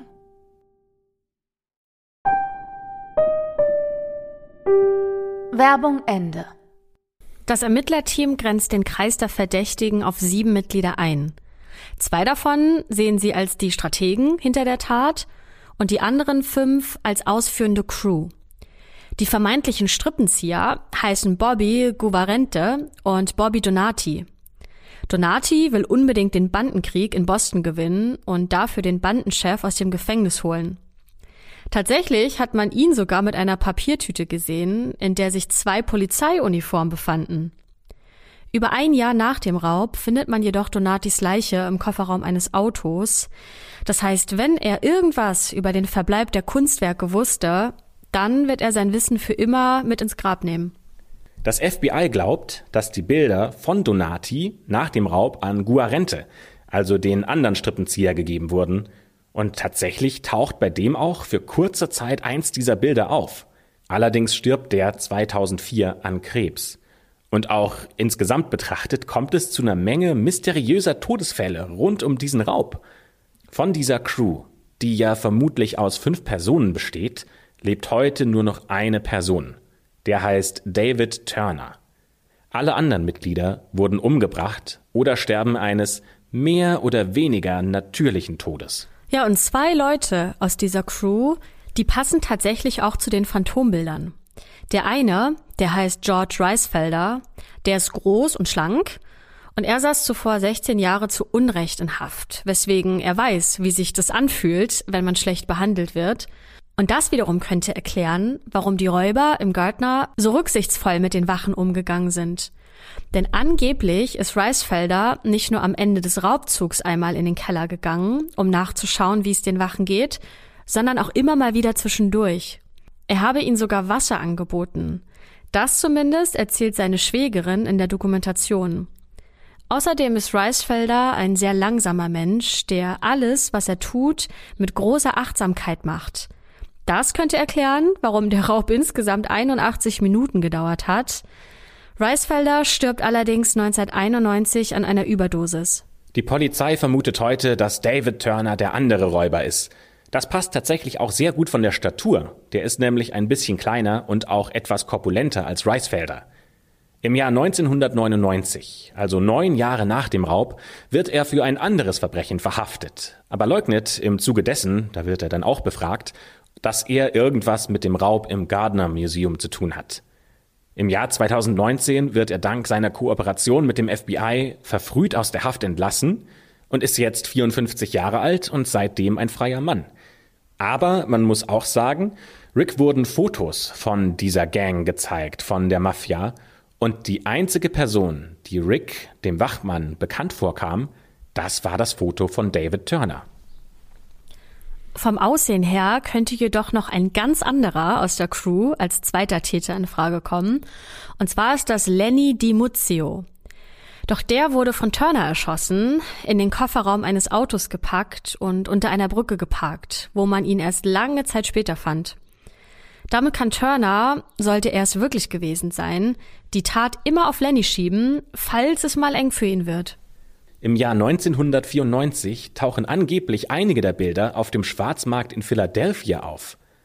Es gibt einen anonymen Briefeschreiber, der anbietet, diese Gemälde zurückzugeben, allerdings nur im Tausch für 2,6 Millionen Dollar und komplette Immunität. Aus diesen Briefen geht hervor, dass er eindeutig ein Kunstkenner ist, aber die Behörden und das Museum, die lassen sich nicht auf diesen Deal ein und der Briefeschreiber bleibt im Dunkeln. 2013 verkündet das FBI in einer Pressekonferenz, dass man wisse, wer die Gemälde geklaut hat und dass die Diebe beide tot seien. Namen wollten sie jedoch nicht verraten, denn handfeste Beweise hätten sie nicht, die zu einer Verurteilung reichen würden. Und die Kunstwerke, die sind immer noch verschwunden. Ja, und abgesehen von diesen sieben Personen, über die wir gerade gesprochen haben, gibt es natürlich noch weitere Mitglieder der Mafia, die was über den Raubüberfall wissen müssen doch alle schweigen eisern. Allen voran natürlich David Turner, der erst vor zwei Jahren wieder zurück in die Freiheit gekommen ist. Und der ist ja von den sieben Kernmitgliedern, von denen man ausgeht, ja noch der einzige, der lebt. Also bis heute ist kein einziges der 13 gestohlenen Kunstwerke wieder aufgetaucht. Es gibt aber Geschichten darüber, dass man sie vergraben oder weggeworfen hat, weil die Sache einfach zu heiß wurde. Wiederum andere glauben, dass die Werke nach Saudi-Arabien gegangen sind. Wieder andere sind sich sicher, dass die Gemälde mittlerweile in Kanada sind oder in Dublin oder in Südamerika oder in Japan, Frankreich, Jamaika. Also, ihr merkt schon, es gibt keine eindeutige Spur und das macht diesen ganzen Fall noch viel mysteriöser und noch viel unglaublicher und auch für Leute, die von diesem Fall wissen, deutlich lukrativer. Denn wenn jemand einen Hinweis geben kann, der zur Wiederbeschaffung dieser Raubkunst führt, dann bekommt man dafür 10 Millionen Dollar. Diese Summe wurde schon zweimal erhöht und trotzdem meldet sich niemand, der was weiß. 10 Millionen Dollar, das ist auf jeden Fall die höchste jemals von privater Seite ausgesetzte Belohnung.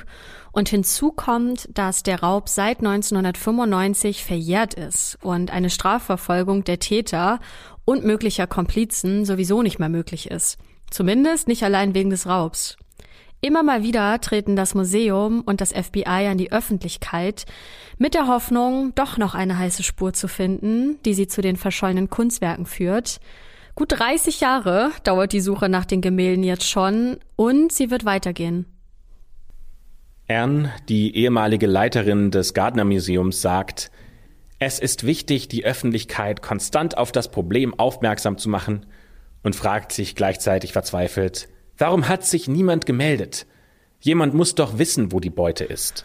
Ob die Dinge anders gelaufen wären, wenn damals schon unsere heutigen DNA-Methoden und Standards zur Verfügung gestanden hätten, das ist natürlich nur schwer zu sagen. Der ehemalige Assistenzstaatsanwalt, der sich damals um den Fall gekümmert hat, ist sich sicher, es würde heute ganz anders aussehen, wenn man das Klebeband mit Flüssigstickstoff bearbeitet hätte, um die Kleberückstände zu lösen und dann versucht hätte, das Band auszurollen. Da hätte man wahrscheinlich Spuren gefunden. Aber nicht nur, wie man mit DNA umgeht, hat sich im Laufe der Zeit massiv gewandelt, auch wie man mit einem Tatort umgeht. Heute zum Beispiel würde niemand mehr einen Tatort unbemerkt betreten können, weil da ganz streng kontrolliert und auch protokolliert wird, wer ein- und ausgeht. Aber damals hat sich niemand aufgeschrieben, wer jetzt gerade vor Ort war. Also möglicherweise war jemand am Tatort und hat noch Beweise verschwinden lassen können. Außerdem hätte man möglicherweise die Spuren besser gesichert und auch mehr Beweismittel aufbewahrt. Apropos aufbewahren, das Klebeband, das konnte nicht nachträglich untersucht werden, ebenso wie ganz viel anderes Beweismaterial, weil es aus der Asservatenkammer verschwunden ist. 2017 ist das nämlich rausgekommen und kein Mensch weiß, wohin es verschwand. Das macht Tron, den ehemaligen FBI-Agent, auch ziemlich sauer. Ähm, und er fragt sich, wie denn sowas bitte passieren kann und dann auch noch bei einem so wichtigen Fall. Das heißt, dass dieses Klebeband, dieses wichtige Beweismittel, nie auf Fingerabdrücke untersucht wurde. Und das ist ja wirklich kaum zu glauben, aber Tron, der FBI-Agent, der geht eher davon aus, dass das ein Versehen war und äh, ja, nicht mit Absicht verschwand sozusagen. Also vielleicht hat jemand diese Kammer aufgeräumt und weil der Fall ja schon so alt war und da so lange nichts passiert ist, hat es vielleicht jemand weggeworfen. Also das weiß man leider nicht. Der größte Kunstraub der Geschichte gibt also noch bis heute so viele Rätsel auf und das macht ihn einzigartig. Weltweit entspricht der Wert der illegal gehandelten Raubkunst übrigens etwa einer Dreiviertel Milliarde Dollar. So eine Expertin der Dokumentation. Der Raubzug im Gardner Museum steht also beispielhaft für ein Verbrechen, das seit den 80er, 90er Jahren unter Kriminellen immer beliebter wird, da auch die Preise für Kunst steigen und es auf der ganzen Welt leicht zu schmuggeln ist. Es ist also zu einer Art Weltwährung unter Kriminellen geworden. Uns interessiert natürlich sehr, was ihr von diesem Fall haltet. Was denkt ihr über die ganzen Theorien? Habt ihr eine Lieblingstheorie oder haltet ihr irgendwas für totalen Quatsch? Schreibt uns das gerne, entweder auf Instagram, auf YouTube oder auf Facebook. Ihr findet alle Links dazu natürlich in der Folgenbeschreibung. Ja, es bleibt spannend, ähm, ob diese Kunst vielleicht doch eines Tages plötzlich aus dem Nichts wieder auftaucht. Äh, wir bleiben auf jeden Fall dran. Doch jetzt widmen wir uns äh, unserem zweiten Fall der Folge, unserem Bonusfall, den wir ja zu Beginn schon versprochen haben, zum ersten Geburtstag der Schwarzen Akte. Und wir können euch versprechen, der ist nicht nur spannend, sondern auch echt gruselig, vor allem wenn ihr euch parallel immer die Fotos dazu anschaut, die wir euch verlinkt haben. Und bevor der Fall gleich weitergeht, äh, müssen wir euch einmal ganz kurz unterbrechen. Äh, wir wollen euch nämlich herzlichen Glückwunsch aussprechen. Und wer ist ihr eigentlich überhaupt? Wir sind Lynn und Leo und wir machen den Podcast Not of X und äh, die investigative Reportage Die Nachbarn. Ähm, kennt vielleicht auch der ein oder andere. Genau. Und äh, wir freuen uns natürlich, dass es noch mehr True Crime Nachschub gibt. Und in dem Sinne alles Gute. Hallo liebe Anne, hallo lieber Christopher. Hier sind eure Podcast-Kollegen Manu und Michel aus Hagrids Hütte, dem Harry Potter Podcast. Ein Jahr Gratulation zum Jubiläum. Auf viele, viele weitere spannende Folgen Schwarze Akte.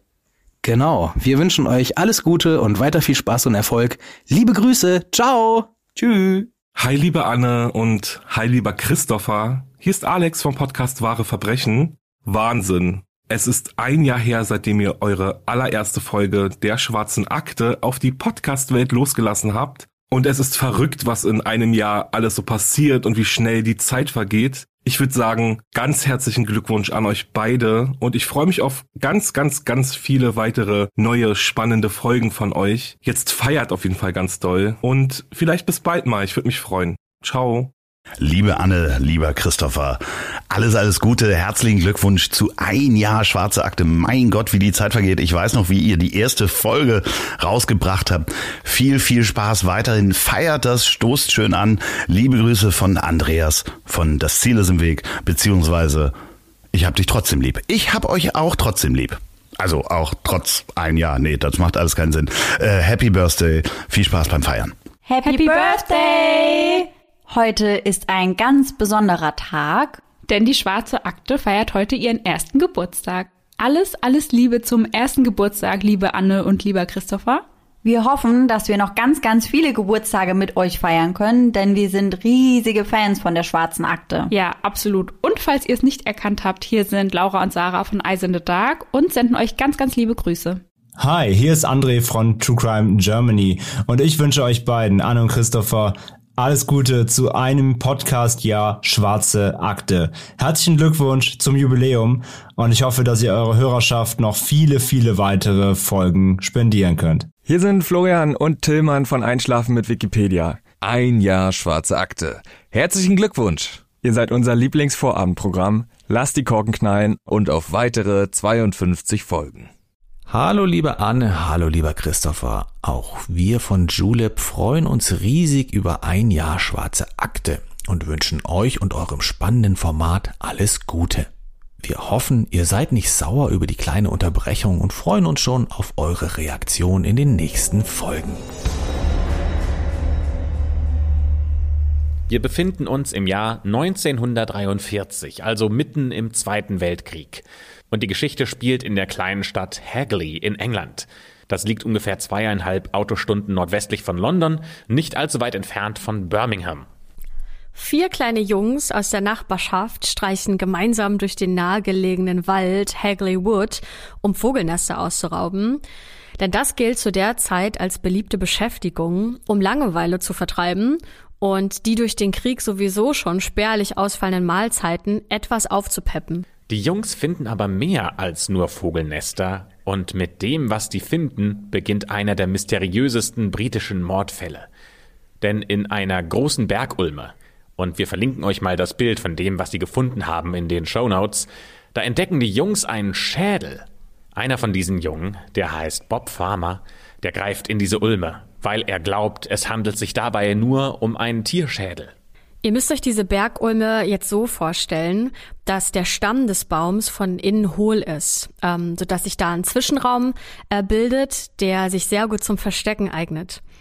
So eine Ulme kann bis zu 40 Metern hoch werden und ihr Stamm bis zu drei Meter breit. Ideal also für Vogelnester oder auch andere Dinge. Denn zu seinem großen Entsetzen muss Bob feststellen, dass er da gerade nicht den Schädel eines Tieres in den Händen hält, sondern eines Menschen. Man sieht sogar Rückstände von Haaren an dem Schädel. Die sind natürlich ziemlich erschrocken und aufgeregt und sie laufen zurück nach Hause. Und einer von diesen vier Jungen, der heißt Thomas Willits, der erzählt sofort seinen Eltern von diesem Fund.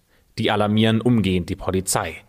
Ursprünglich hatten die vier Jungen geplant, dass sie diese Entdeckung geheim halten, weil die Ulme auf einem Privatgrundstück steht. Und eigentlich hätten sie das gar nicht betreten dürfen. Die Beamten machen sich also auf den Weg dorthin und durchsuchen den Fundort. Denn wo ein Schädel ist, da muss ja auch eigentlich noch der Rest des Skeletts sein. Und sie finden tatsächlich was, denn in dem Stamm finden sie die Überreste einer Leiche. Doch die steckt so fest in der Ulme, dass man sie mühsam und sehr vorsichtig herausschneiden muss. Außerdem entdeckt das Ermittlerteam einen Ehering im Stamm, ebenso wie einen Schuh und verrottete Kleidungsfetzen in der Nähe des Baumes. In der Mundhöhle des Schädels steckt noch ein Stück Taft. Taft ist ein Stoff, der ursprünglich aus Seide gemacht wurde und sich vor allem zum Beispiel für das Nähen von Abendkleidern eignet. Ja, und das alles findet das Ermittlerteam wahnsinnig interessant, aber da gibt es dann doch noch eine Sache, die wirklich sehr, sehr, sehr merkwürdig ist. Denn die linke Hand des oder der Toten wurde abgetrennt und befindet sich nicht, wie der Rest des Skeletts, in der Ulme, denn sie ist ein Stück neben dem Baum begraben worden. Was hat das zu bedeuten? Und wessen Überreste sind das, die hier in diesem Baumstamm liegen? Jetzt liegt es an einem Forensiker, darauf Antworten zu liefern. Der heißt James Webster. Ja, und dieses Skelett, das gibt ja nicht allzu viele Informationen her, sondern nur kleine Details. Aber die reichen für diesen Forensiker schon mal aus, damit er ein Profil der oder des Toten erstellt. Ziemlich schnell ist sich James Webster sicher, dass es sich bei der Leiche um eine Frau handelt, die schon vor etwa 18 Monaten ermordet worden sein muss. Das heißt, ungefähr ist sie im Oktober 1941 gestorben. Webster schätzt ihr Alter auf 35. Die Frau war etwa 1,50 groß und sie hatte graublondes Haar. Und höchstwahrscheinlich, das glaubt zumindest Webster, hatte diese Frau schon mal ein Kind zur Welt gebracht. Der Mörder muss die Leiche ziemlich zeitnah nach der Tat in den Stamm verfrachtet haben, da es sonst nicht möglich gewesen wäre, den Körper so eng in die Lücke zu zwängen. Denn beim Menschen beginnt die Totenstarre bei Zimmertemperatur bereits nach ein bis zwei Stunden und nach sechs bis zwölf Stunden ist der ganze Körper schon so starr, dass es eigentlich unmöglich ist, ihn in eine andere Form zu bringen. Eine Totenstarre fängt bei den Augenlidern an, geht dann über die Kaumuskeln und kleinen Gelenke, über den Hals, Nacken und dann weiter körperabwärts. In einer warmen Umgebung verbreitet sie sich sogar noch schneller als in einer kalten. An dem Skelett selbst kann er keine Spuren von Gewalt feststellen, deswegen geht Webster davon aus, dass die Frau an diesem Taft in ihrem Mund erstickt sein muss. Dank dieses Stoffes kann der Forensiker dann mit seinen Kollegen und Kolleginnen das Kleid der Toten rekonstruieren und sie finden heraus, dass zum Zeitpunkt ihres Todes diese Frau wahrscheinlich einen braunen Rock mit einem pfirsichfarbenen Unterrock getragen hat und dazu einen gestrickten braunen Cardigan. Für diese Zeit ist das ein sehr simples Outfit und daraus schließt man, dass die Frau aus eher einfachen Verhältnissen kommen muss. Das kann man auch an ihrem Ehering sehen, auch der ist von eher einfacher Qualität. Besonders auffällig an dem Schädel sind die schiefen und teilweise fehlenden Zähne der Frau. Das ist ein sehr aussagekräftiges Merkmal, das die Polizei zuversichtlich stimmt, schnell die Tote identifizieren zu können.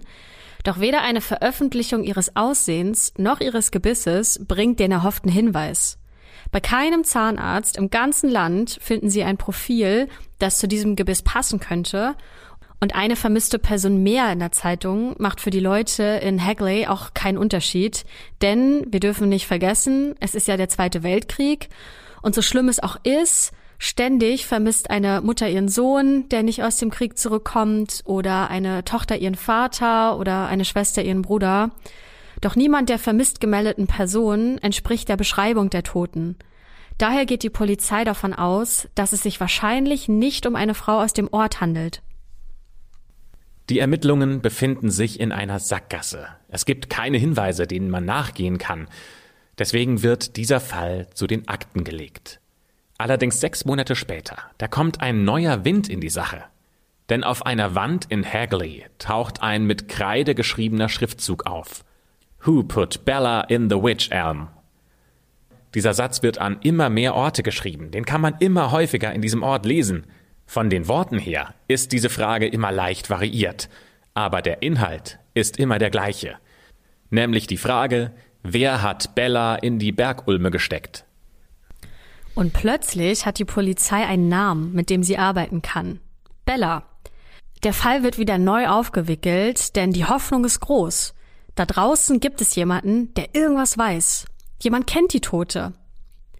Doch auch dieses Mal meldet sich dieser jemand nicht. Es gibt zwei populäre Theorien, was mit Bella passiert sein könnte, und eine ist gruseliger als die andere. Es gibt eine Anthropologin, die heißt Margaret Murray, die vermutet schwarze Magie hinter Bellas Ermordung. Murray beschäftigt sich selbst schon lange mit dem Thema Hexerei und Hexerei in Religionen und sie glaubt, dass es durchaus möglich ist, dass hier Hexerei und schwarze Magie bei diesem Mord eine Rolle gespielt haben. Murray zufolge hat es auch noch einen großen Nutzen, eine Leiche in einem Baum zu verstecken, denn dadurch würde verhindert, dass die Mörder jemals gefasst werden. Auch die Hand, die neben dem Baum gefunden wurde, lässt sich erklären, denn es könnte sich um die Hand of Glory handeln, eine Hand, die dem Täter als Kerzenhalter fungiert und nur für ihren Erschaffer brennt. Mit dem Licht der Kerze ließen sich dann Schlösser öffnen und Menschen zur Unbeweglichkeit verdammen. Doch wenn Bellas Mörder ihre Hand hätte verwenden wollen, warum lag sie dann begraben neben dem Baum? Tatsächlich konnte der Hintergrund dieser Hand und warum sie neben dem Baum lag bis heute noch nicht geklärt werden. Und auch Margaret Murray hat noch keinen Beweis dafür gefunden, dass Hexerei hier eine Rolle spielt oder schwarze Magie oder auch, dass Bella in diesen Sphären unterwegs war. Eine zweite, andere Theorie besagt, dass Bella vielleicht eine Spionin der Nazis war. Tatsächlich gab es um 1943, also das Jahr des Skelettfundes, auch einen deutschen Spionagering in der Gegend. Das heißt, Bella hätte dort platziert worden sein können, um die Fabriken in Birmingham und dem Umkreis zu überwachen, die zu der Zeit Munition produzierten und als mögliches Angriffsziel der Luftwaffe gehandelt wurden. Von dieser Theorie gibt's auch eine Variation, die besagt, dass Bella ein Doppelleben geführt hat. Auf der einen Seite war sie Spionin, auf der anderen Seite war sie Kabarettsängerin. Allerdings ist ihre Tarnung dann aufgeflogen. Eine andere dritte Theorie zufolge war Bella in eine Dreiecks-Liebesbeziehung verwickelt und wurde dann von ihrem eifersüchtigen Ehemann oder dem Liebhaber getötet. Denn, wir erinnern uns, es wurde ja auch ein Ring bei ihr gefunden. Und da sie sich in Spionagekreisen bewegt haben könnte, dürfte dann davon natürlich nichts an die Öffentlichkeit geraten. Daher könnte ihr Mörder ihren Körper in dem Baum versteckt haben, davon ausgehend, dass man ihn dort nie finden würde. Wenn sie wirklich eine Spionin für die Nazis war, dann musste Bella natürlich sehr aufpassen, dass sie in England nicht auffällt. Wer schon mal in Glorious Bastards gesehen hat, der weiß, wie leicht es ist, sogar mit kleinsten Gesten aufzufallen und sich dadurch in Probleme zu verstricken. Wenn man jetzt spekulieren will, könnte man überlegen, ob bei ihr auch das Problem der Akzent gewesen sein könnte, denn sie muss ja nicht nur perfektes Englisch sprechen, sondern sich ja auch an den örtlichen Akzent anpassen. Es gibt also wahnsinnig viele Gelegenheiten, bei denen sie hätte auffliegen können. Ganz egal, was man über den Fall liest, keine Theorie taucht zweimal in genau der gleichen Version auf. Gerade was Bellas mögliche Tätigkeit als deutsche Spionin angeht, variieren sehr stark. Und auch die Vermutung, Bella sei Opfer eines Rituals schwarzer Magie geworden, lässt viele Leute zweifeln. In diesem Fall ist bisher alles unter dem Deckmantel des Schweigens geblieben, was die Spekulationen natürlich nährt, dass es sich hier um einen Spionfall oder eine Spiontheorie handeln könnte und auch warum die Identität von dieser Frau bis heute noch nicht bekannt ist. Uns bleibt also nur zu akzeptieren, dass es immer mal wieder Fälle gibt, bei denen die menschliche Vorstellungskraft an ihre Grenzen gerät. Denn woher wollen wir auch sicher wissen, was am Ende sein kann und was nicht? Keiner weiß es. Am Ende sind es nur die Menschen, die an der Tat beteiligt waren, die die volle Wahrheit erzählen könnten. Und uns anderen bleibt nur, die Geschichte zu rekonstruieren, so wie es vielleicht gewesen sein könnte. Letztendlich müssen wir uns einfach damit abfinden, dass das Rätsel um Bella wohl für immer ungelöst bleibt. Denn ihr gesamtes Skelett ist auch aus der Asservatenkammer der Polizei verschwunden. Das ist nicht mehr auffindbar. Wie das sein kann bei so einem mysteriösen Fall. Ja, viele sagen sogar dem mysteriösesten der britischen Geschichte. Das ist eine Frage für sich. Aber die gleiche Frage haben wir uns ja auch schon im ersten Fall gestellt. Da ist ja auch einiges aus der Asservatenkammer verschwunden. Schreibt uns doch auch gerne, ob ihr in Zukunft häufiger solche, ja, sagen wir mal, unblutigen Verbrechen hören möchtet, wie der Kunstraub von Boston. Ähm, oder ob ihr eine gute Mischung möchtet. Also lasst uns da mal eure Gedanken da. Auf der Plattform eurer Wahl. Wir sind ja nahezu überall vertreten. Ähm, am besten wahrscheinlich bei Instagram. Ich glaube, da sehen wir es immer am schnellsten. Und dann schließen wir diese große, dicke, fette, schwarze Akte für heute und sind nächsten Dienstag wieder mit einer neuen Folge für euch da.